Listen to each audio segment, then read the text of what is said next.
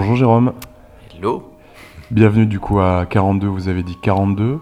Merci de m'avoir invité. Très très très heureux de te recevoir ce jour.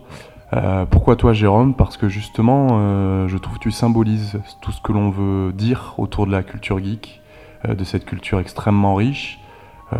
Quelqu'un qui est un petit peu dans l'ombre, qui a son un pseudo, qui est connu et reconnu parce qu'on te voit très régulièrement dans tous les festivals de France et de Navarre, et pas que. Il me semble que tu vas aussi en Suisse et en Belgique. Oui, enfin, pas, la Belgique encore, mais la, Suisse, euh, on a eu la chance d'y aller. Donc, euh, donc très très heureux de t'avoir et de pouvoir partager avec toi euh, ce que tu es, ce que tu apportes à ces univers-là depuis, depuis maintenant quelques décennies, on peut le dire. Mais oui, ça, ça passe très vite. Ouais. Jérôme, tu es originaire du sud-ouest. Est-ce que c'est une région dans laquelle tu vis toujours? Et deuxième question, est-ce que, est -ce que ça a un lien fort, un impact sur tes créations sur ce que tu es Alors oui, alors je suis né dans les Landes et j'ai fait mes études à Bordeaux. Et là, on, travaille effectivement dans le sud-ouest toujours, puisqu'on est dans le Pays Basque désormais, euh, pas très loin de Biarritz. Et euh, effectivement, depuis. J'ai pas eu l'occasion de beaucoup bouger finalement, euh, pas par choix, mais finalement ça s'est fait ainsi. alors la culture du sud-ouest, je suis pas forcément le meilleur représentant de tout ce qui est feria, de tout ce qui de, de, tout ça, même si j'aime beaucoup le, le, côté chaleureux des, gens du sud-ouest. Mais euh, disons que je, je, je, suis un petit peu en dehors. Je, me suis toujours trouvé un petit peu en dehors de ma propre culture d'une certaine façon. Parce, parce que je ne suis pas un grand fêtard, je, démarrais avec beaucoup de timidité. Et euh, finalement, par rapport à cette culture du sud-ouest, donc dans, l'imagerie euh, hein, classique, on voit effectivement hein, des gens qui savent faire la fête. Je suis un petit peu, euh, toujours un petit peu à part. Bon. J'essaye de me détendre, mais c'est pas évident. Et la présence de la nature, euh, Jérôme, quand même, parce qu'on est sur des, grands espaces, ouais. présence de l'eau, des bois. C'est vrai que pour se ressourcer, moi, il me faut la forêt. Donc, je n'ai pas tellement l'occasion d'y aller, mais c'est quand même toujours des moments euh, que je privilégie pour, pour se ressourcer. Effectivement, la forêt des Landes, pour moi, c'est, c'est déjà toute mon enfance, puisque je passais beaucoup de temps en dehors à faire des cabanes, à faire. Euh, à chercher les champignons quand c'était la période, bien sûr. Euh, enfin, j'ai beaucoup de souvenirs extérieurs, mais surtout liés à la forêt, plus qu'à l'océan finalement, qui, qui est là aussi, qui est très présent. mais non, je suis plus l'homme des bois dans cet esprit-là. Euh, donc pour se ressourcer, c'est vraiment les arbres. Est-ce que le, Jérôme qui, euh, qui, construisait des cabanes dans les bois euh, commençait à poser les prémices et les bases de JBX qui allait devenir ce créateur insatiable Alors, dans l'idée, tous mes copains, donc on se retrouvait les mercredis après-midi pour aller dans faire des cabanes, etc. Et de temps en temps, effectivement, le temps ne s'y prêtait pas. Et ce qu'on faisait, déjà à l'époque, on utilisait des magnétophones et on faisait des fausses pubs. Des fausses pubs euh, façon Les Nuls ou des, faux épisodes de Derrick ou des, choses absolument euh, innommables. Euh, et donc on utilisait voilà, des magnétophones avec les cassettes, la qualité qui n'était pas terrible des micros. Enfin, on s'amusait déjà comme ça les après-midi où on ne pouvait pas sortir. Donc là-dessus, il y a peut-être quelques petites bases qui, qu'on peut retrouver euh, sur ce que j'ai commis plus tard. Euh, Jérôme, justement, on se voit aussi pour parler un peu de l'actualité qui, euh, qui, a été riche. Est-ce que tu peux nous représenter ce que tu fais et ce qui est reflet d'acide dans un premier temps assez simplement et puis mhm. après on ira un peu plus en profondeur? Alors, pour, pour présenter tout ça, il faut que je remonte au siècle dernier. Euh, j'ai découvert sur le tard le jeu de rôle. J'avais, je devais avoir 18-19 ans, ce qui était un petit peu tard déjà. Euh, et une bande de copains donc a créé un jeu de rôle qui s'appelait Reflet d'acier, qui était en fait un mixage de, de ce qu'on aimait, euh, un, jeu de rôle notamment allemand qui s'appelait L'œil noir. Et donc Reflet d'acier nous a permis de faire multitude d'aventures et d'asseoir des, personnages hauts en couleur euh, avec nos personnalités propres derrière. Donc euh, voilà. Et en 2002, en 2001, j'ai écouté euh, le Donjon Buck et j'ai eu envie de faire juste pour mes amis, vraiment juste pour mes amis, une petite saga comme ça, puisque j'avais déjà fait quelques quelques bricoles audio avant, en, voilà, en triturant ma voix, etc. Mais juste pour nous moquer de nous-mêmes. Donc voilà, juste pour ces, cinq personnes-là, ces cinq amirolistes. Et à un moment donné, un lien a été euh, éventé sur un, sur un forum de discussion. Je crois que c'est le coupable, ça doit être le forum de Knarf, autrement dit celui qui a fait les aventuriers du survivor. Et ce lien voilà, a été partagé. Là, c'était la honte totale, parce que c'était du privé de joke absolu. C'était vraiment pas audible en dehors de ce petit cercle. Donc c'était la honte. La honte m'a obligé finalement à refaire mes premiers épisodes pour que ce soit, au cas où d'autres personnes tomberaient dessus, voilà, que ce soit pas trop la honte. Et, voilà, et petit à petit, j'ai eu donc des, des, personnes extérieures qui sont venues m'encourager, à mon grand étonnement vraiment. Mais ça, c'est un petit peu aussi la magie d'Internet, c'est-à-dire on partage quelque chose et on ne sait pas qui, euh, qui va finalement euh, nous, suivre ou écouter nos bêtises. Et voilà, et petit à petit, voilà, j'ai construit une aventure que je n'imaginais pas du tout euh, aussi, aussi longue, puisqu'au début, il n'y avait aucun scénario d'ailleurs. Il y avait juste voilà, des, euh, quelques, quelques, quelques phases comme ça euh, de, de, jeu de rôle hein, classique avec l'entrée d'un héros dans une taverne et comme par hasard, il, doit tomber avec les aventuriers pour faire une, une quête prédéfinie, qui n'a même pas de nom d'ailleurs. Et voilà, et petit à petit, c'est agrégé à tout ça en forme de discussion, des rencontres, notamment des rencontres évidemment capitales pour moi, puisque Pétulia s'était inscrite d'abord sur mon forum et puis euh, de fil en aiguille, euh, voilà. Euh, enfin, voilà, le, c'est, le, le, déroulé est assez, assez curieux. Enfin, rien n'était prémédité, quoi, si tu veux. Bah, tant mieux. clairement, clairement. Ni, c'est le sel des belles histoires. Et, donc de faire cette saga, donc j'ai dit tout à l'heure que j'étais très timide et ça m'a vraiment aidé. Ça m'a vraiment aidé à me à sortir un petit peu de, d'une timidité quasi maladive. Hein. J'avais beaucoup de mal à exprimer, ça va mieux maintenant, même si là, tu vois, rien que là, j'ai du mal, je, cherche mes mots, hein, voilà. Euh, mais euh, c'est finalement, ça a été presque une thérapie pour moi de faire cette aventure euh, audio au début. Et Jérôme, Dieu sait que cette aventure est belle. ce qu'on aime chez toi, justement, c'est ton côté protéiforme et le transmédia qui est omniprésent. on en parlait en amont, du coup, 2008, tu es contacté par Claire de Lune. Oui pourquoi elle te contacte et, qu'est-ce que ça va apporter derrière? Alors Claire de Lune me contacte puisque effectivement c'est l'éditeur du donjon de Nullbuck. Donc ils ont entendu parler de reflet d'acide, je suis très étonné. Bon, je leur dis, je vais réfléchir. Mais je pars effectivement, moi, du, de l'univers du gratuit. C'est-à-dire le partage, euh, voilà, euh, sans attente, euh, sans autre attente finalement que le, plaisir de partager de, et, finalement de discuter ensuite de tout ça. Et donc je mets quand même un petit peu de temps avant de me décider à dire, bon, peut-être. Je mets un an quand même pour dire à l'éditeur, ok, je ne suis pas sûr que ça puisse se faire, mais... Et on cherche un dessinateur, et là aussi on met un an, quasiment. Euh, et là, Fabien Dalmasso me contacte et me dit, tu en es où avec, euh, avec ton projet? Parce que je sais que tu as été approché par Claire de Lune, etc. Ben, je dis, c'est un petit peu à l'arrêt, on n'a pas trouvé la bonne personne, etc. Et il me propose en une semaine euh, tous les personnages une proposition de, de, de, visuel. Et moi, je, en une semaine? En une semaine, il avait déjà imaginé la plupart des personnages. Le plus difficile pour lui, ça a été un personnage, c'était Trichelieu. Mais bon, ça c'était. il le voyait d'une certaine façon, Vislar, alors que pour moi c'était juste une sorte de nigo qui malheureusement se laisse dépasser toujours par, par, par, par ses mots, on va dire.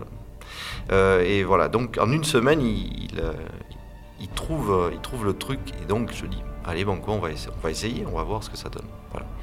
Mais ça pas, effectivement, je ne suis pas allé à la rencontre d'un éditeur, c'est l'éditeur qui est venu à ma rencontre. Donc ça aussi, c'est une chance finalement. Et, assez vite, oui. finalement. Oui, oui, oui. J'avais commencé en 2002, 2002, 2008, ouais, 6 ans, ans. Je ne sais plus combien d'épisodes il y avait à l'époque, il devait y en avoir 8, 9 peut-être. Euh, sachant qu'après, évidemment, la durée des épisodes est allée euh, de façon exponentielle, donc euh, il a fallu attendre de plus en plus de temps entre chaque épisode pour, pour que je sorte quelque chose. Mais effectivement, ça, c'est allé finalement assez vite. Jérôme, on est, on est sur un format audio que tu chéris particulièrement. Et on t'a demandé en amont justement de nous partager quelques madeleines de Proust, Oui. des musiques qui, euh, Mhm. qui chez toi peuvent générer certaines choses. On va écouter la première et tu vas nous dire euh, s'il y a un lien avec un souvenir, avec une émotion, avec ce que tu veux. C'est parti.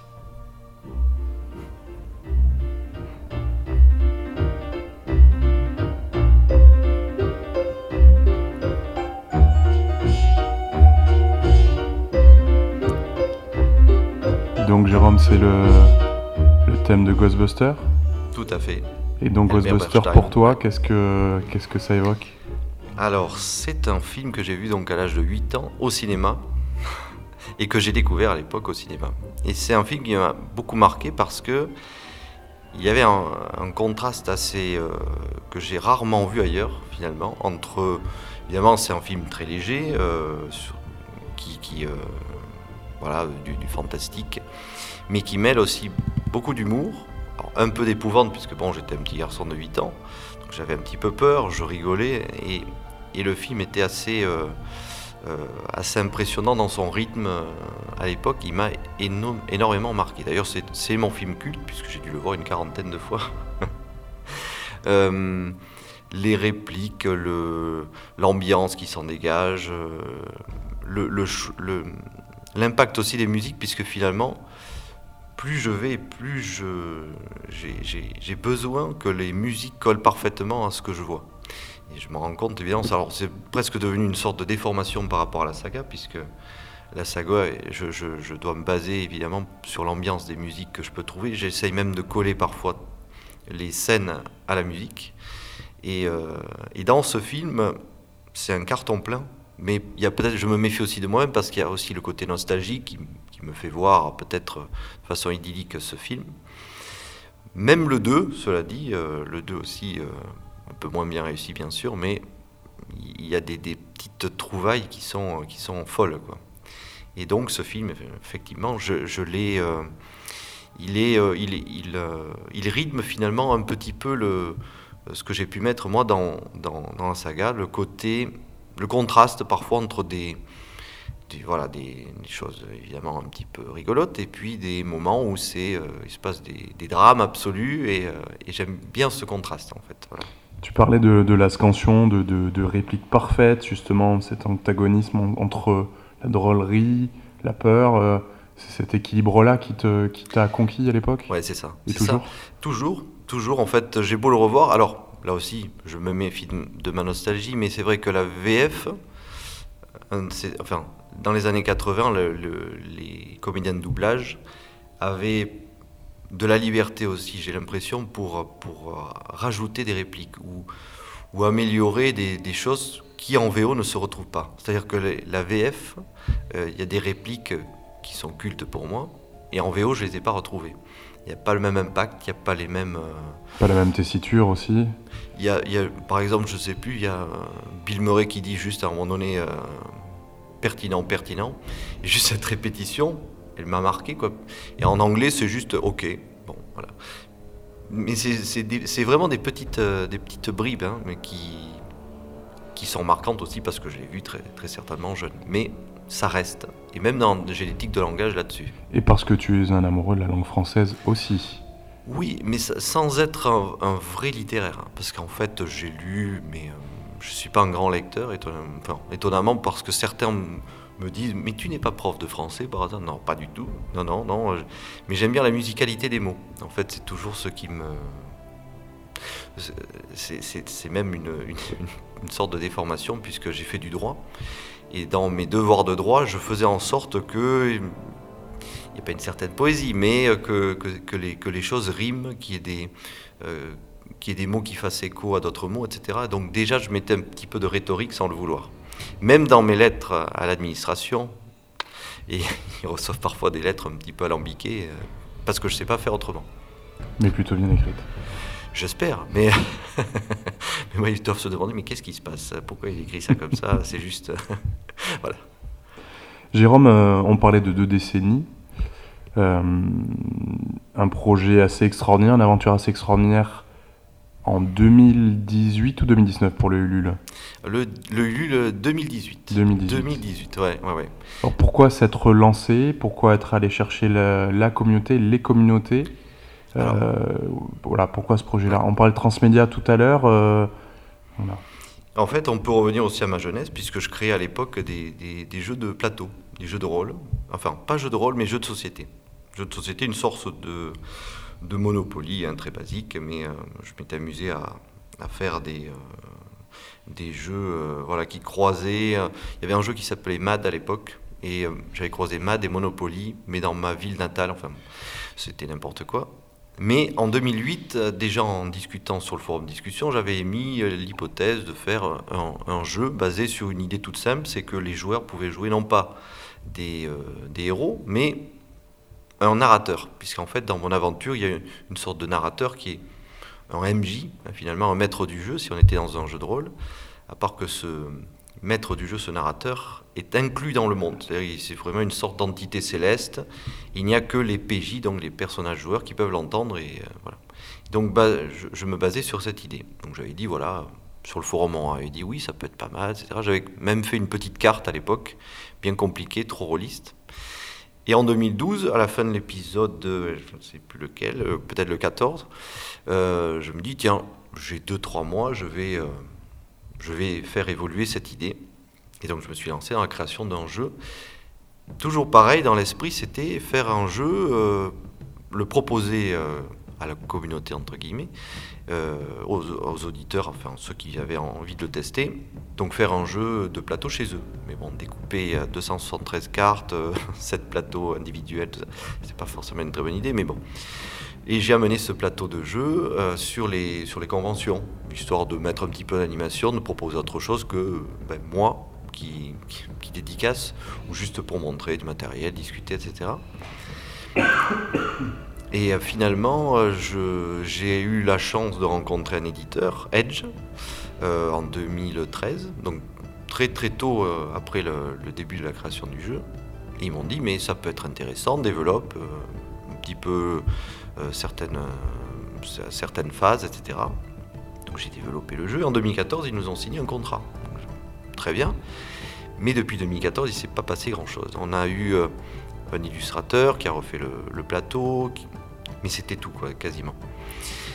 Donc en 2017, ben, je dis, bon, il faudrait peut-être qu'on puisse sortir, ce jeu. Et en 2017, malheureusement, l'éditeur nous dit, mais non, on a été racheté par une maison, une grosse maison, Asmodée en l'occurrence, euh, qui ne nous permet plus de faire euh, de jeux français.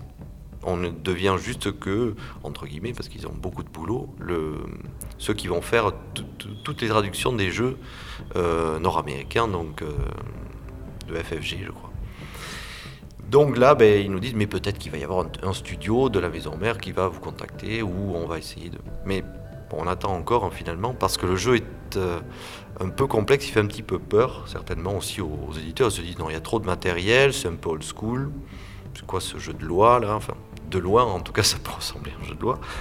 Et euh, donc, bon, on s'est dit, va tenter le Ulule, puisqu'il y, y en a beaucoup qui nous ont dit, euh, parce qu'au fur et à mesure que je faisais des festivals, il y a eu beaucoup finalement de courageux cobayes, comme je les ai appelés. D'ailleurs, j'avais fait un groupe fermé sur Facebook euh, là-dessus, euh, pour qu'ils se retrouvent et qu'on puisse échanger. Donc, ces courageux cobayes m'ont dit, mais non, il faudrait que tu fasses un, Ulule, enfin, financement participatif, peu importe Kickstarter, Ulule, mais c'est vers Ulule qu'on est allé.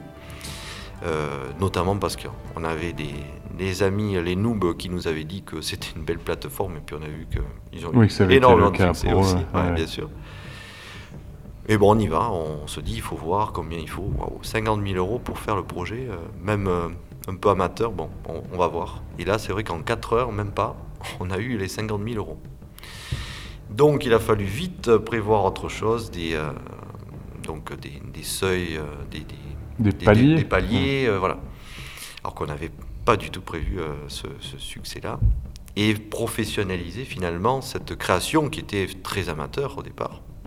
Et donc, euh, une fois le, le terminé, c'était le 3 décembre 2018. Eh Bien, depuis le 3 décembre 2018, enfin pendant plus d'un an, on a travaillé sur le jeu, on a refait tout de A à Z, j'ai refait toutes les règles, voilà, un boulot de fou, puisque tous les après-midi, en fait, avec mon designer, quasiment on a travaillé pendant un an. Et là, bientôt, le jeu va sortir. Donc, mais ça, on va prendre un an quasiment de, retard par rapport à ce qu'on avait prévu, puisque évidemment on s'est donné les moyens, un peu plus de moyens en tout cas, beaucoup plus de moyens même, de, faire un jeu pro, vraiment pro, avec le matériel qui va avec. Donc ça a pris beaucoup plus de temps que prévu. Donc Jérôme, nous sommes début 2020. Hmm. La sortie du jeu, tu, peux aujourd'hui faire une annonce tu, Alors voilà, non, si tout va bien, ça sera avant, avant la fin juin. Si tout va bien, ouais. On a toujours eu des, des, petits, euh, des, petits retards liés surtout à la fabrication du jeu, euh, puisqu'en en fait après on est dans un dans un entonnoir. Hein. Il y, a la queue pour faire fabriquer les jeux, surtout qu'on a pris en fabricant. Euh, bon, là, c'est un aparté. J'aurais bien voulu faire le jeu en, Europe, d'abord même en France. En France, on nous a dit que malheureusement le projet était trop gros, trop compliqué. En Europe, il y avait des solutions, mais qui impliquaient que toutes les cartes soient fabriquées en Chine. Quel est l'intérêt du coup? Euh, Donc, comme il y a 260 10 cartes, un peu plus euh, dans ce jeu. C'est quand même la grosse partie du jeu. Donc finalement, on a dû aller en Chine et on a pris donc une, voilà, une boîte sérieuse à tout niveau, on va dire, parce qu'il y a beaucoup de choses. Donc on a pris un, intermédiaire qui nous a aiguillé aussi vers, vers un fabricant qui tienne la route à ce niveau-là. Donc le jeu, on espère en tout cas que tout arrivera pour être livré en, juin. Et du coup, présenter en avant-première peut-être au BGF. J'espère bien. qui aura lieu fin mai. On y va pour la deuxième euh, Madeleine. Un personnage euh, que tout le monde connaît, normalement.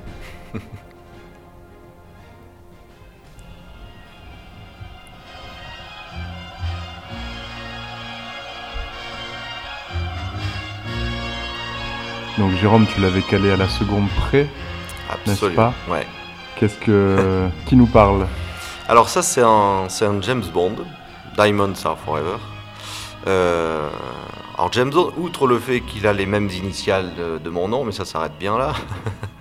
Euh, en fait, dans ce film, là, c'est la mort de, James Bond et c'est filmé de, telle façon qu'on a l'impression. Il est en fait dans un, dans un cercueil et euh, il est au crématorium. Donc il est enfermé, il est prisonnier, il n'y a plus rien qui peut se passer, puis euh, ça brûle de tous côtés. Mais à part se faire dévorer par les flammes. Donc là, on voit absolument pas comment il peut s'en sortir. Bon, il est libéré, euh, évidemment, par, avec beaucoup de chance. Hein. Mais cette scène, alors cette musique surtout, elle m'a toujours. j'ai longtemps. J'ai mis beaucoup de temps à la retrouver, cette musique. Elle m'avait beaucoup marqué à l'époque. Et évidemment, maintenant, on a, on a, les moyens de trouver très facilement, euh, tiens, ça c'est tel titre, etc. Mais à l'époque, déjà, pour retrouver un CD avec la bande originale d'un film, c'était très compliqué. Euh, ou alors c'était juste les chansons qu'il y avait dans le, dans le film. Donc, bon. Euh, donc quand je l'ai retrouvé, je me suis dit, mais celle-là, elle est, magique, il faut absolument que je crée une scène spécialement dans ma saga pour, cette, pour, pour ça. Et donc j'ai dû modifier complètement mon scénario pour caler à un moment donné le, euh, en fait, dans l'histoire, euh, il y a un grand démon qui, qui va réussir à faire une sorte de pentacle et qui va envoyer la, la, personne contre laquelle il se bat avec lui dans les enfers. Et la musique collait évidemment tout à fait avec, avec cette scène. Et donc j'ai eu beaucoup de, de, super retours sur cette musique, mais, mais d'où elle sort, etc. Donc j'étais très content de pouvoir la partager et d'avoir pu l'illustrer entre guillemets euh, avec cette scène. Voilà. Et c'est euh, John Barry qui. Et c'est John Barry qui, qui est aux manettes. Et donc euh, John Barry, il y, y, a des musiques, surtout dans Diamonds Are Forever que j'ai reprises puisque on a, les, on, a deux méchants aussi qui ont, une, qui ont une, un thème qui, qui, est, qui, est, très très bon que j'ai réutilisé aussi. Enfin bon, après je suis un amoureux effectivement des musiques de films. Mais dans, ce film-là, il y a quand même trois pépites euh, au moins. Euh, évidemment, bon, il y a la musique euh, qu'on connaît tous. je ne sais plus qui la chante d'ailleurs. C'est Diana. Non, c'est pas Diana Ross. Je ne sais plus qui la chante. je, le thème principal, mais bon. Il y a aussi une musique où on voit des, Enfin, c'est des satellites dans l'espace. Et là, pareil, il y a une musique que j'ai réutilisée aussi bien plus tard. Donc dans ce film, il y a quand même des... Il y a de la matière. Ah oui, oui, oui, totalement.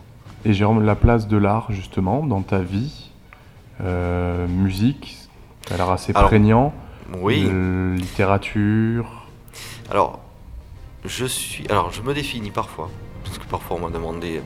Voilà, donc j'ai réfléchi. En fait, je suis, je suis un touche-à-tout qui n'excelle en rien parce que je vais jamais finalement, je suis jamais un spécialiste de tel compositeur, de tel artiste. Je touche à tout parce que on n'a pas le temps d'embrasser de, tout ou alors vraiment se spécialiser, mais je trouve ça un peu dommage. J'ai toujours la phrase de Pascal en fait qui dit que euh, c'est dans finalement c'est l'universalisme, c'est le fait d'embrasser un petit peu tout qui fait de nous, euh, qui, nous permet de nous enrichir davantage. Et donc je garde toujours cet esprit où il faut être ouvert à, un petit peu tout.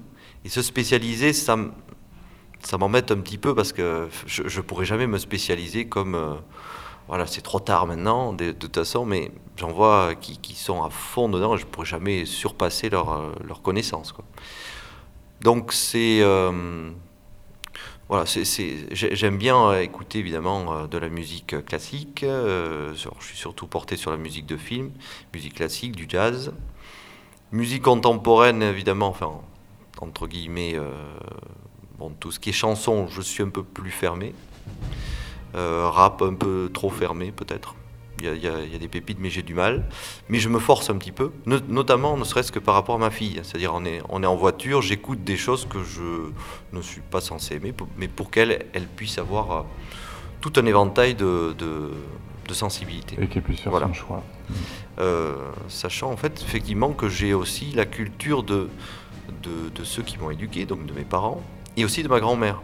ma grand-mère, elle écoutait beaucoup de Luis Mariano, des opérettes, des, euh, donc des chansons très actuelles, mais qui m'ont finalement bercé. Mais j'étais très en retard générationnellement par rapport à mes amis. Donc j'avais Marcel Amont, Annie Cordy, euh, j'étais complètement à l'ouest euh, au niveau influence. et je m'en manque d'ailleurs dans ma saga parce qu'il y a toujours un personnage qui va chanter, qui a cette sorte de maladie. C'est Rémi Michelin qui chante finalement que des, petites opérettes. Il est obligé de faire des, des alors des prévisions, c'est un, devin, un oracle, mais tout ce qu'il peut dire en fait, c'est en chanson. Donc, et je me mets évidemment tout ce qui est Luis Mariano, toutes les opérettes, toutes les chansons mexicaines possibles et imaginables dans, voilà, dans ce personnage. C'est ma vengeance personnelle par rapport à ma jeunesse. Et voilà. C'est une richesse finalement. Oui, c'est une, oui, une richesse. Mais euh, je me souviens très bien que ma sœur écoutait Supertramp à l'époque et que moi je me disais mais non, mais ça ça vaut pas un bon morceau d'accordéon. Donc j'étais vraiment très très très loin. Euh, mais du coup ce, retard m'a obligé à, découvrir plein de choses après. Et la musique classique, je me souviens très bien d'un double CD, le premier double CD que j'ai pu acheter avec mon argent. C'était un, CD de, de musique classique finalement où je découvrais totalement de loin, il hein. faut pas croire. Le cinéma, tu, euh, tu as évoqué Ghostbusters. Oui. Euh, Peter Sellers, que j'ai également ah découvert relativement tard.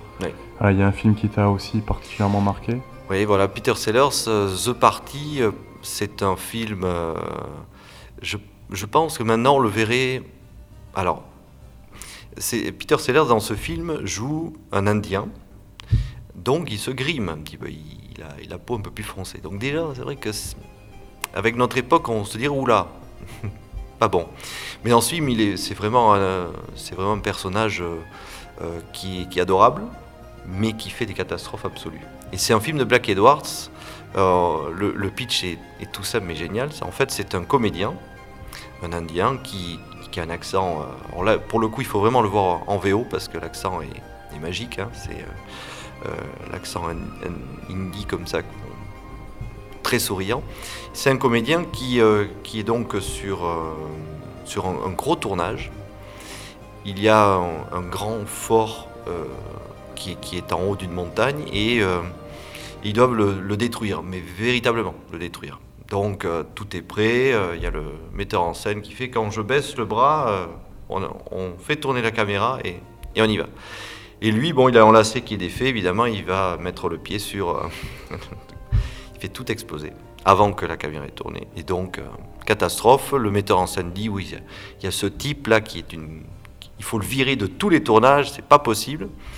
Et donc il appelle le directeur et il lui dit euh, écoutez, voilà, je vous donne le nom, euh, ok, appelez-moi ce nom, Urundi Vikbakchi. Donc il le note en bas d'une page blanche, très bien, voilà. Ça pourrait s'arrêter là, sauf que la secrétaire demande oui, votre partie, monsieur le directeur, vous l'avez prévu Oui, oui, la liste des invités sur mon bureau, évidemment le nom du gars se retrouve sur cette liste. Et il arrive donc comme un, cheveu sur la soupe dans un décor des années 60, une maison de fou à la, mais à la pointe de la domotique avec euh, un truc incroyable. Et donc il arrive mais vraiment comme un, éléphant dans un jeu de quilles. Et euh, d'ailleurs il y a un éléphant un peu plus tard dans ce film. Euh, et voilà, c'est juste une idée toute bête. Et c'est un monsieur catastrophe qui est adorable mais qui, voilà, il n'est pas du tout, euh, il pas du tout là où il devrait être. Et le film se déroule avec des gags euh, improbables, quoi. Et, ce n'est que ça. Et euh, donc ce film est très très très visuel. Et voilà, c'est un coup de cœur, quoi. Un coup de cœur. Mais c'est vrai que, en y réfléchissant, c'est vrai que c'est un blanc qui s'est grimé un petit peu en Andy. Hein, enfin, mais bon, voilà. On se méfie de tout. C'est vrai que notre époque, elle est très. on, ne sait plus si le rire euh, c'est très très difficile. Hein. comme disait, enfin, Diproche n'a pas vraiment dit comme ça, mais c'est vrai qu'il faut se méfier de avec qui on rit. Si les rires sont bienveillants ou si derrière il y a un mauvais fond, etc. Là, c'est un très bon fond, à mon avis, évidemment, mais voilà. Est-ce est que tu trouves justement, euh, tu as parlé de De Vos, des, des proches, les nuls, euh, ou les inconnus, même plus, plus récemment, est-ce qu'il y a un recul justement de cette liberté d'expression là dans cette dans cette société où il y a le diktat des réseaux sociaux et, puis de, petits groupes, finalement, de groupuscules qui vont, euh, euh, qui vont formaliser une forme de bien-pensance Je ne sais pas si, si on a vraiment reculé ou, pas, finalement. Le truc, c'est que tout le monde peut donner un avis immédiatement, sans forcément euh, le, intellectualiser ou, remettre en perspective ou prendre le temps de. Et donc, il y a toujours il y, a une urgence à donner un avis. Ce qui, pour moi est pas toujours. Euh, enfin, moi, je, suis toujours très en retrait. Je me méfie un petit peu de, tout euh, à ce niveau-là. On se dit que l'humour, euh, l'humour peut régresser par, par, crainte justement de, parce qu'on voit finalement toujours celui qui va être le plus hargneux et le plus. Avant, il n'y avait pas ce retour, j'imagine. Donc, il pouvait avoir une lettre écrite. Bon, ben, il la lisait ou il la lisait pas, ils en prenaient compte ou pas, mais je pense qu'il y a, l'image, il, faut, garder une image de soi, etc. Donc c'est vrai que je pense que ceux qui font de l'humour, en tout cas, euh, se, méfient d'eux-mêmes parfois. Donc dans ce sens-là, je pense qu'il y a un petit recul de ce qu'on peut dire, parce qu'on ne sait pas avec qui on rit finalement, qu'on partage beaucoup de choses, mais est-ce que le rire euh, sur une blague un petit peu... Euh, un petit peu tendancieuse va être comprise de la bonne façon ou pas. Donc euh, récemment j'ai vu le sketch de j'ai revu le sketch de Desproges sur euh, j'ai entendu dire que dans, cette salle il y avait des juifs. Il commence comme ça en sketch. Ceux qui veulent le voir parfaitement antisémite vont se l'approprier ce sketch.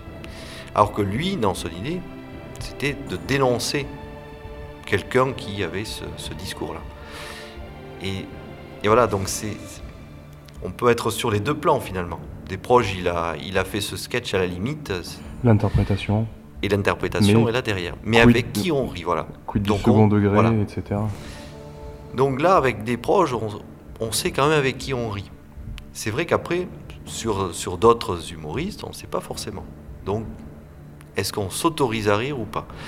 Et ça devient très compliqué finalement, parce que le, rendu, c'est si on va être juste, on, on s'auto-analyse, ou on, se dit, euh, zut, est-ce que l'auteur de ça est-il une personne bienveillante ou pas du tout?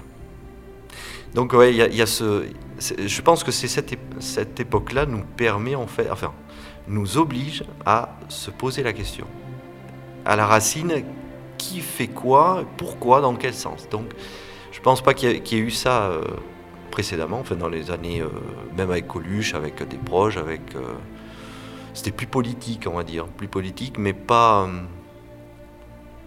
ouais, peut-être plus simple, je pense. Et, là où tu as raison, c'est que je pense qu'il y a d'emblée peut-être une autocensure. Oui, c'est ça. dire si je.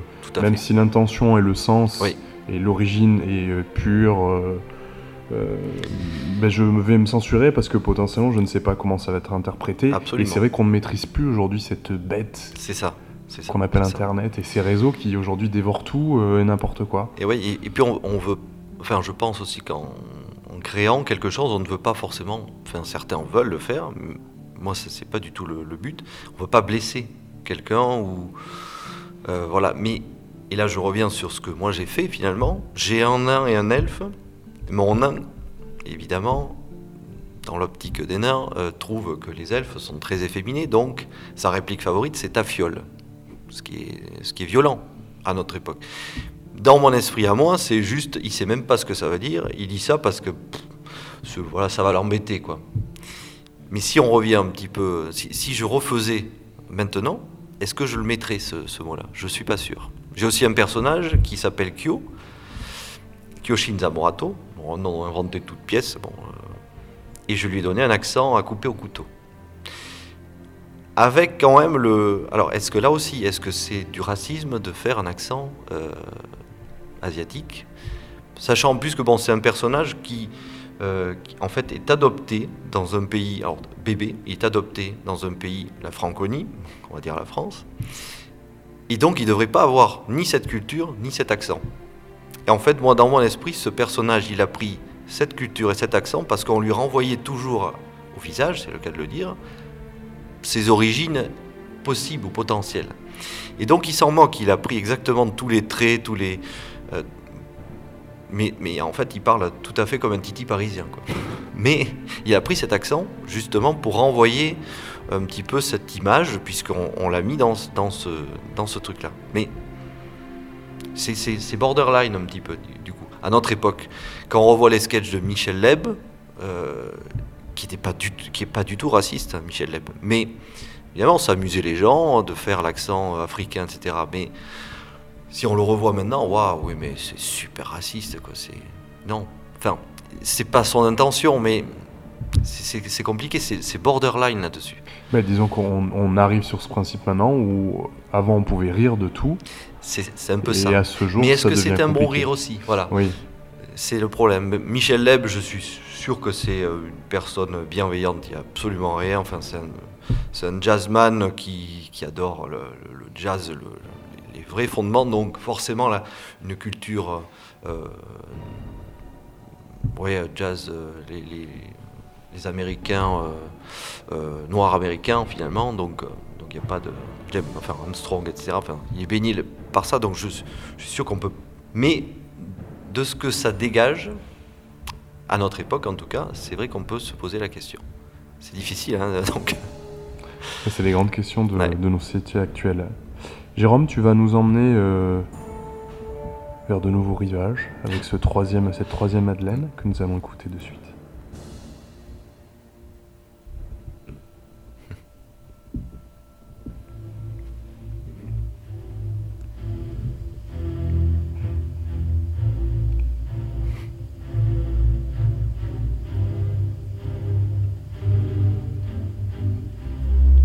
Que tu m'emportes. Est-ce ah, qu'elle a une histoire, cette, euh, cette, musique, Jérôme? Alors, Beethoven, euh, c'est un compositeur que j'ai finalement découvert sur le tard.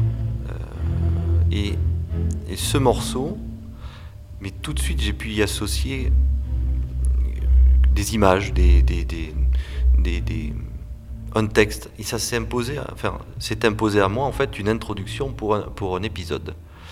Euh, donc évidemment, euh, quand, quelque chose arrive à faire naître autant d'images, ben j'ai essayé de faire en sorte que le texte soit à la hauteur de, ce chef-d'œuvre, parce que c'est une musique qui monte, qui monte et qui, euh, emporte, effectivement, qui emporte tout. Et euh, j'ai le, souvenir d'un film qui est passé totalement un, petit peu à la trappe à l'époque, parce que c'était à la même époque que sortait Matrix. Et qui s'appelle, il va falloir que je me souvienne du titre maintenant, euh, avec Monsieur Bale, euh, c'était... Il va falloir que je retrouve, ça va être difficile. avec Christian Bale? Christian Bale. il était en fait dans une société où on avait enlevé toutes les émotions. On brûlait toutes les œuvres d'art parce qu'en fait, la doctrine à l'époque, c'était que euh, à cause des émotions, il y a eu les guerres, il y a eu les meurtres, il y a eu euh, tout ça. Donc Métroland Non, pas Métroland.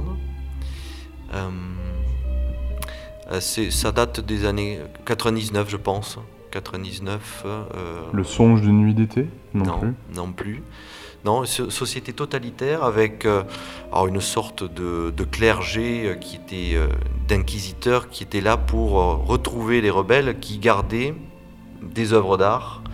Notamment, on voit une image terrible où à un moment donné, ils brûlent la Joconde, hein, puisqu'ils le retrouvent dans une cave, ils brûlent la Joconde, et ils ont tous une drogue qu'ils doivent prendre absolument pour, pour ne pas avoir d'émotion, puisque évidemment c'est la racine du mal. Et à un moment donné, ce personnage se retrouve dans un endroit, une cave, où il y a toutes sortes d'objets. Euh, on est dans un, dans un milieu qui est normalement noir et blanc. Hein. c'est vraiment, tout le monde est habillé en noir et blanc. Il se retrouve dans une cave et il y a un vieux tourne-disque. Et là, il met, le, il, met, il met en marche ce tourne-disque. Et c'est du Beethoven. Et là, il, il a un, choc. C'est, presque le syndrome de Florence. Il tombe complètement dans le, Équilibrium, tout à fait. Euh, voilà, il, tombe dans, ce, dans, l'émotion pure, enfin, il est submergé totalement.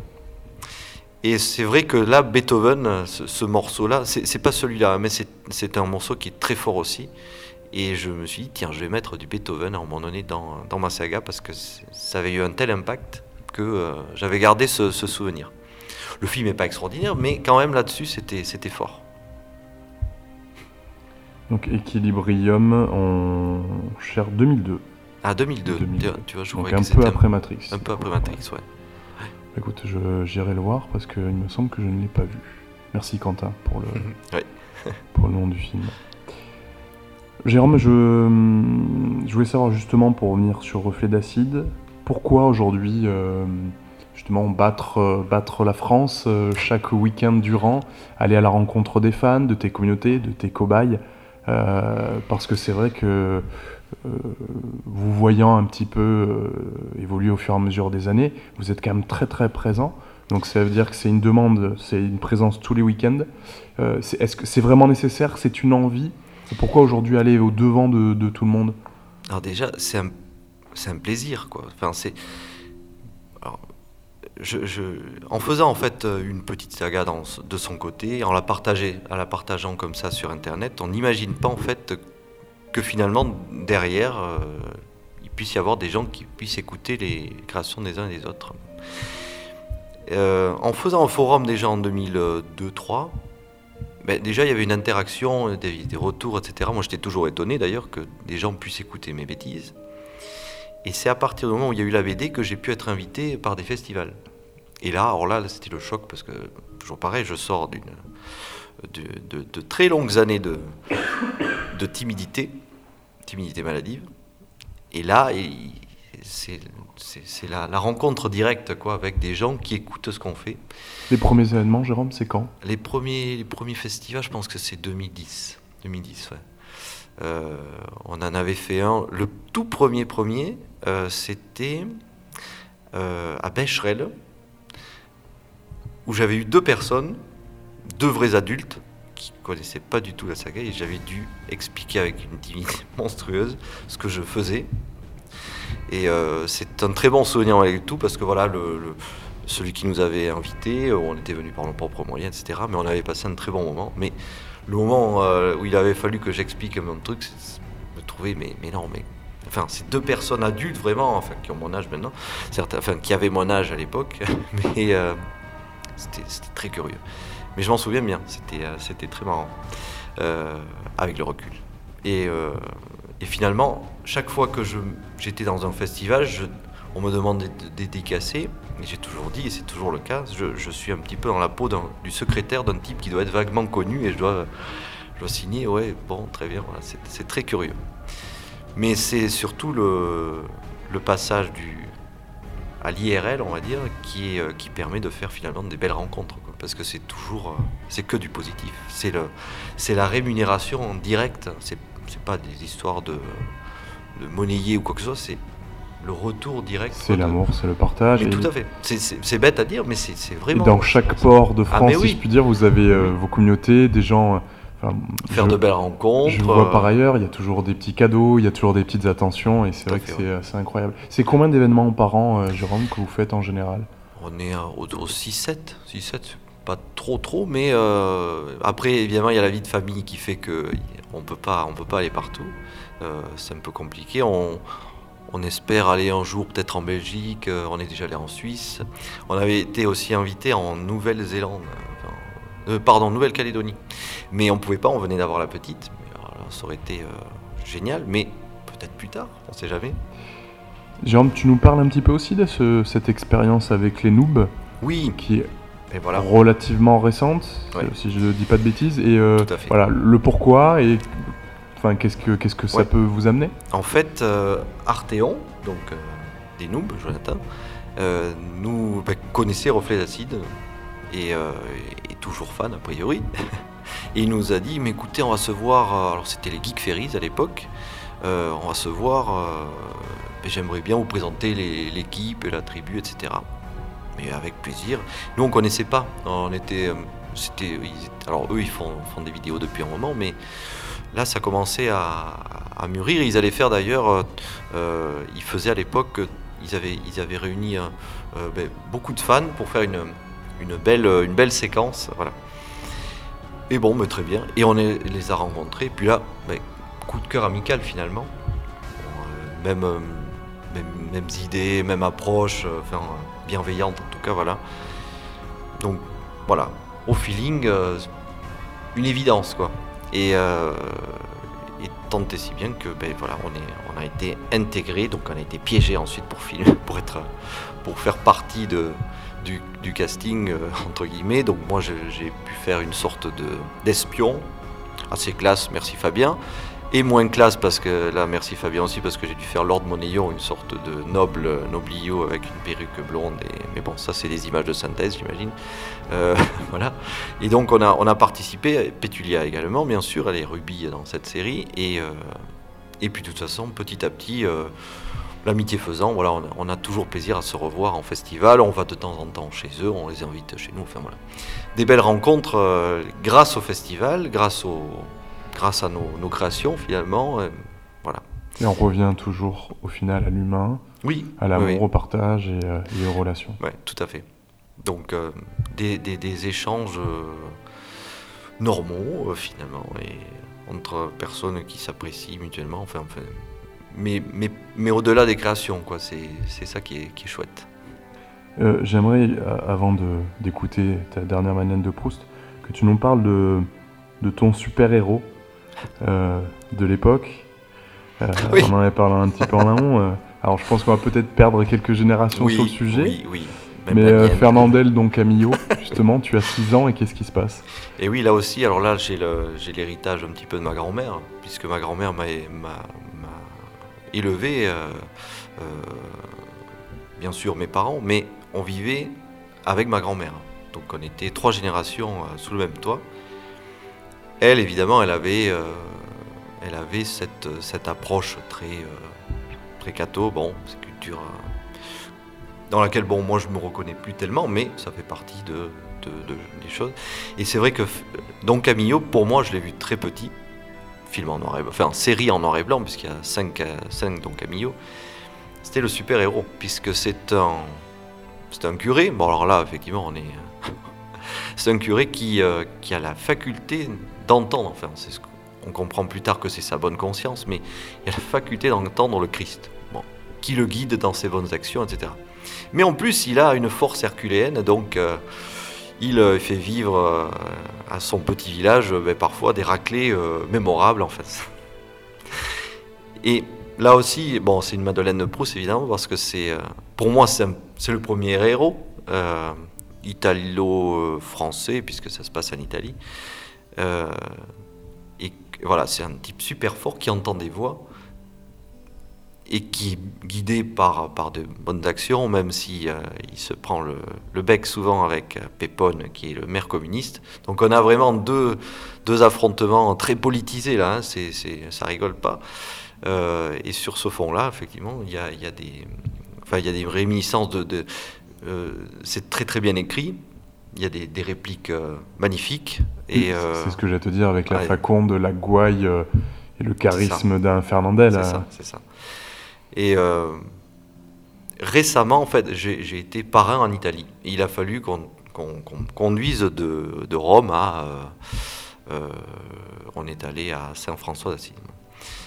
Et dans mon GPS, j'avais mis donc Camillo qui nous faisait donc les, les, les répliques pour tourner à gauche, tourner à droite. Enfin, tourner à gauche, c'est Pépone qui va être content, etc.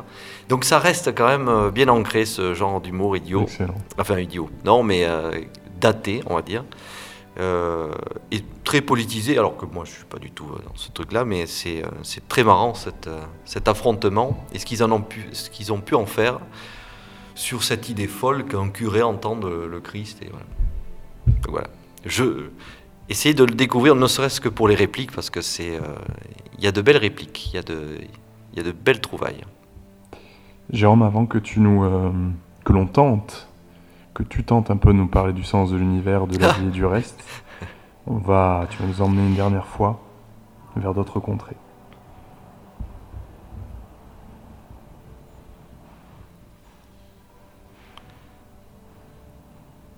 Alors le problème, c'est que celle-là, elle, est prend du temps, très très très longue à, se mettre en place.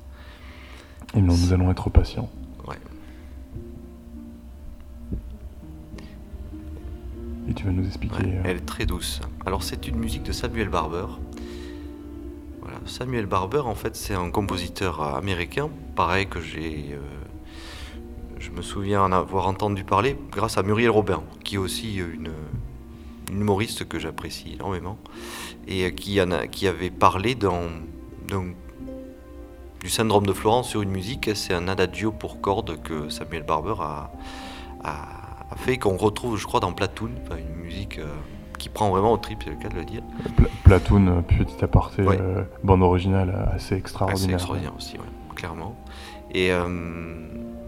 Et donc l'adagio pour cordes m'a conduit à acheter le CD à l'époque, etc. Et à découvrir cette musique euh, qui est assez mystérieuse, qui commence tout doucement, etc.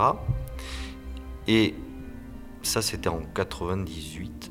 Et j'avais écrit à l'époque toute une sorte de, de, de, scène. Enfin, j'avais dans mon esprit les images d'un film où on se rapprochait d'un château, on voyait une sorte de, de démon qui tout d'un coup se transformait en ange et se retransformait en démon. Et cette musique, euh, je, je la réécoute très régulièrement si elle est très lente à, se mettre en place. Et euh, je me suis dit, mais pour l'épisode, j'ai un démon, moi, dans ma saga. Je vais absolument tout faire pour que cette scène que j'avais, écrite il y a très très longtemps, mais je vais, je vais essayer de la recaser et que tout colle par rapport à cette musique. Donc, j'ai réussi à faire ce, que je voulais, mettre, faire en sorte que le, démon redevienne un ange et redevienne ensuite un démon, et ça faisait la, une, fin euh, assez, assez, assez théâtrale pour, pour un de mes épisodes. Voilà. Mais ça part de loin, ça part vraiment de. C'est extraordinaire que tu arrives à. quelque chose que tu as pu penser il y a, il y a, plusieurs, plusieurs lustres qui puissent ah revenir et que tu puisses t'en ressaisir euh, quelques années après. J'ai encore les minutes par minute, enfin seconde par seconde plus exactement, ce qui, le plan que j'imaginais, le truc. Et c'est très très rare parce que c'est vraiment l'une des rares musiques sur laquelle j'ai eu ce, cette, vision. Cette, vision, ouais, tout à fait.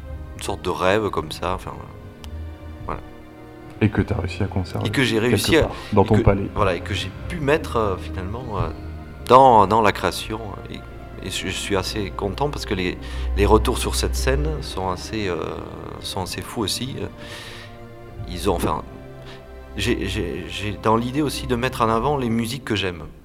Plus que c'est presque une sorte d'habillage de d'écrire quelque chose et de c'est pas la musique qui est qui sous-tend finalement le propos, mais c'est le, propos qui sous-tend la musique. Et euh, j'aime bien mettre en, en, avant voilà des, des musiques comme ça qui euh, qui sont qui, enfin qui moi m'ont impressionné en tout cas. Donc faire partager cette même émotion par ce biais, c'est top. Jérôme, on arrive sur, euh, sur la fin de, l'émission. Alors 42 parce que c'est un chiffre euh, symbolique très fort, notamment dans la culture geek. Euh, je t'avais demandé en amont de, travailler, et je sais que tu es en plus très lié aux mots, à des devises, des adages. je pense que tu les as à l'esprit, et je pense que ça peut aussi déterminer une forme de philosophie que tu essayes que, de t'appliquer, oui. et que potentiellement tu peux faire partager aujourd'hui Qu'est-ce qui t'accompagne aujourd'hui? Qu'est-ce qui te guide, entre guillemets? Alors en fait, c'est le. En fait, tu vois, en, créant finalement Reflet d'acide, bon, mais c'était très. Euh, il y a le, côté très. Euh, on partage une, une sorte d'aventure un petit peu guillerette, etc. Je me suis rajouté des contraintes au fur et à mesure. Donc, ça pouvait être des contraintes effectivement de rhétorique, des, contraintes de, musique ou de réplique de film, etc. Et je me suis dit aussi, mais bon, je vais essayer à mon humble, enfin à mon échelle, hein, de mettre un petit peu de, ce, qui m'anime, euh, du, du, recul que je peux avoir un petit peu. Et notamment mon personnage, en fait, c'est Rwandral est, est le fils d'un démon. Il n'a pas choisi, c'est le fils d'un démon, c'est ainsi. Et donc il a une voix un petit peu toute tracée. Et il fait le choix de ne, ben, de ne pas suivre ce, ce, ce, pourquoi il est fait normalement, ce, ce truc-là. Euh, et, j'ai un adage, effectivement, qui, qui dit euh, dans, dans, la saga, c'est bien d'avoir des racines, mais c'est mieux d'avoir des ailes. Les racines, en fait, on les choisit pas. On, les subit, finalement. On est, euh, on est quelque part. C'est une forme de déterminisme. C'est une forme, voilà. On est quelque part. On, ne choisit ni sa nationalité, la plupart du temps, ni, sa langue maternelle, ni son genre, ni, ni ses préférences, ni... Voilà. On a, Ensuite, on peut, on peut prendre cet héritage pour, pour sa propre identité, c'est-à-dire on peut dire, bon ben voilà, je suis landais, fier de l'être, et puis j'adore ma culture, je vais la défendre bec et ongle parce que ben, c'est ma culture, mes parents, etc. Et, je trouve ça un, petit peu dommage parce que déjà on l'a pas choisi, on ne va pas s'ouvrir si on est dans cet esprit-là, dans cet esprit je, me dis souvent, c'est une fierté un peu mal placée que de se dire, tiens, par exemple, je suis fier d'être euh, ben, landais, basque, breton, etc. Je, suis désolé, je vais me fâcher après. Non, je vais pas me fâcher parce que je me mets aussi dedans, mais être fier de ce que l'on de ce que l'on devient, ça, oui, je comprends. De ce que l'on est, c'est plus difficile. Parce que dans ce cas-là, on, est, on peut dire je suis fier d'être français. Est-ce qu'on peut vraiment dire ça si on l'a pas choisi? Moi, je pars du principe qu'on peut dire plutôt j'ai la chance d'être français et c'est pas la même approche. Rien qu'en changeant ce petit truc-là, on s'ouvre un petit peu, on dit, mais oui, je, vois bien que j'ai de la chance parce que si je vivais en Afghanistan, j'aurais pas les mêmes chances, j'aurais pas les mêmes, euh, mêmes approches, etc. Jérôme, qu'est-ce que tu mets derrière euh, On ne devrait être fier que de ce que l'on choisit?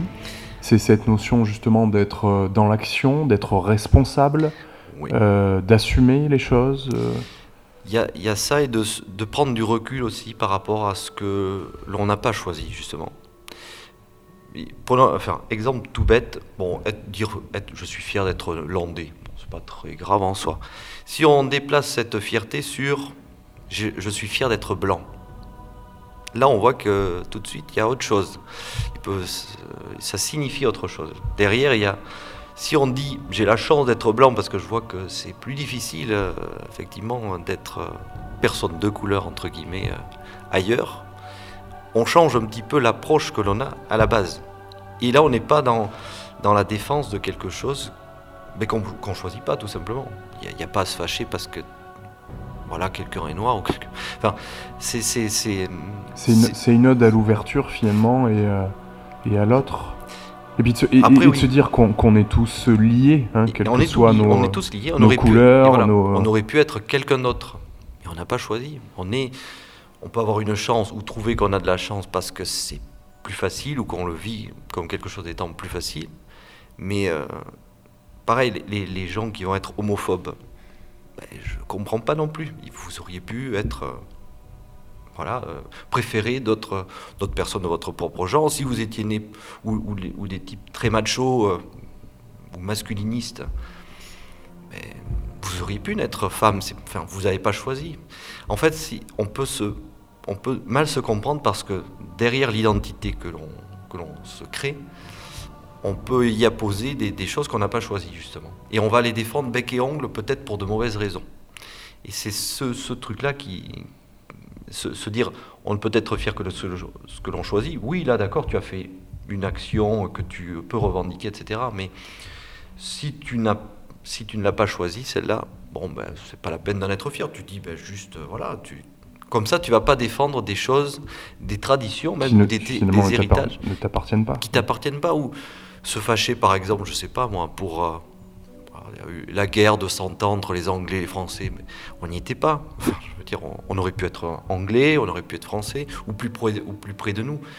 Donc, euh, ça, c'est, enfin, de ce que j'ai ressenti au cours de ma vie, c'est, un jalon assez important de, de, faire ce petit switch. C'est pas grand-chose en fait, hein, entre la fierté et dire que on a la chance d'eux. Euh, entre la fierté et la prise de conscience. Peut-être, oui, peut-être ça. Ou de, alors c'est peut-être aussi la base de l'empathie, de se dire j'aurais pu être quelqu'un hmm. d'autre. Qu'est-ce que je fais? Donc voilà, c'est vrai que ces deux phrases-là, elles, me suivent toujours. C'est une ode à l'autre et à l'ouverture. Jérôme, est-ce que derrière le, justement le choix, est-ce que, est que tu vas y mettre toi le pourquoi? Pourquoi je fais les choses? Pourquoi je, je prends tel chemin? Pourquoi? En fait, non, non, pas, pas tant que ça. Pas tant que ça. Non, non, là, moi, c'est juste le. En faire, faire, faire, faire, la saga MP3, évidemment, c'est un plaisir. C'est euh, plus ça correspondait bien à mon côté touche à tout sans accélérant rien, puisque on est vraiment obligé de toucher à tout. Le son, le, les voix, l'écriture, le, les bruitages, le, rechercher les musiques, etc. C'est un média qui qui, est, très fort pour ça, parce qu'avec finalement pas beaucoup d'éléments, on peut créer quelque chose, presque une sorte de film sans les images. Et, euh, donc je continuerai très certainement à faire, parce que j'ai fini une saison 1, je vais continuer certainement une saison 2, mais je ne me pose pas la question pourquoi je le fais, j'ai juste envie de partager voilà, une histoire, euh, euh, une approche, des personnages. Mais après, bon, derrière, il n'y a pas de motivation autre que celle de partager finalement, parce que c'est ce qui m'a enrichi le plus. en amont, parce qu'il a fallu que je fasse des recherches, puisque mes personnages sont beaucoup plus intelligents que moi, donc il a fallu quand même que je, suive avec des vieux mots que je cherche, etc., qui m'amusent plus ou moins. Et, et, euh, ensuite, pour faire les, des belles rencontres, effectivement, c'est un moteur, en tout cas. C'est un moteur. Réenchanter la langue, euh, on sait justement que bien parler, développer son langage, ça permet beaucoup de choses derrière. Oui. Je t'avais demandé de, de mettre en exergue un mot. Tu, as, tu as choisi une lettre, donc la lettre P. Et du coup, il y a trois mots qui, qui ressortent. Tu peux, tu, me donner si tu te rappelles que Je t'ai donné perspicuité. Oui. Perspicuité, ouais, ça c'est la, la, la, clarté du discours. Alors moi, je, manque parfois de perspicuité. J'ai beaucoup euh, euh, hésité dans mes réponses, etc. Donc moi, je ne suis pas un très bon orateur, mais j'adore ce mot, perspicuité. Il y a, je sais pas, il y a une acuité, il y a la perspicacité. Enfin, il y a beaucoup de choses dans ce mot. C'est un mot euh, presque valise, mais qui est, euh, que j'aime bien. Après, il y a Plamusade qui, qui m'amuse bien parce que voilà, c'est une petite tape euh, derrière, amicale derrière, voilà, sur, sur l'épaule. C'est le lien avec Fernandel, ça peut-être? Et je pense qu'il y, a un petit côté comme ça, ouais. c'est ça. Euh, et le dernier, je sais plus. Proficia. Ah oui, proficiat. Proficiat. C'est magnifique. Qui est un joli mot aussi. C'est un mot qui a plusieurs sens, puisqu'on peut dire euh, quelqu'un qui éternue au lieu de dire à tes souhaits, on peut dire proficiat. Ou on peut dire euh, félicitations, proficiat. Donc c'est un mot aussi qui, est, qui doit être utilisé un petit peu en Belgique, je crois, et qui est qui est très chic, j'aime bien, voilà, proficiat. Et qui est du, plutôt du vieux français, et, Dieu sait qu'on a la chance d'avoir une langue très riche elle est très riche. Ça, la chance d'avoir une exactement, exactement, exactement, Donc, euh, donc il faut en profiter. Jérôme, on arrive au bout de l'émission. Euh, je voulais sincèrement te, te remercier. Ben, C'est très très agréable euh, d'en savoir un petit peu plus sur toi, de voir la richesse qui, qui t'entoure, la passion qui t'anime. Et puis tu as, tu, as, tu as parlé de mots, l'authenticité, la sincérité, c'est quelque chose que l'on recherche aujourd'hui beaucoup. Et on sent cette bienveillance qui est en toi, qui qui transpirent.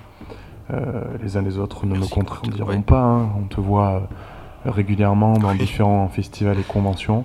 Donc merci du fond du cœur. Euh, vous pourrez retrouver des liens vers justement un peu toutes tes œuvres, les liens également vers les musiques que tu as choisies si vous voulez du coup découvrir mhm. un peu les univers, les univers de Jérôme. Jérôme, j'ai pour coutume de dire à sans cesse et encore merci pour tout. Mais merci mille fois à toi.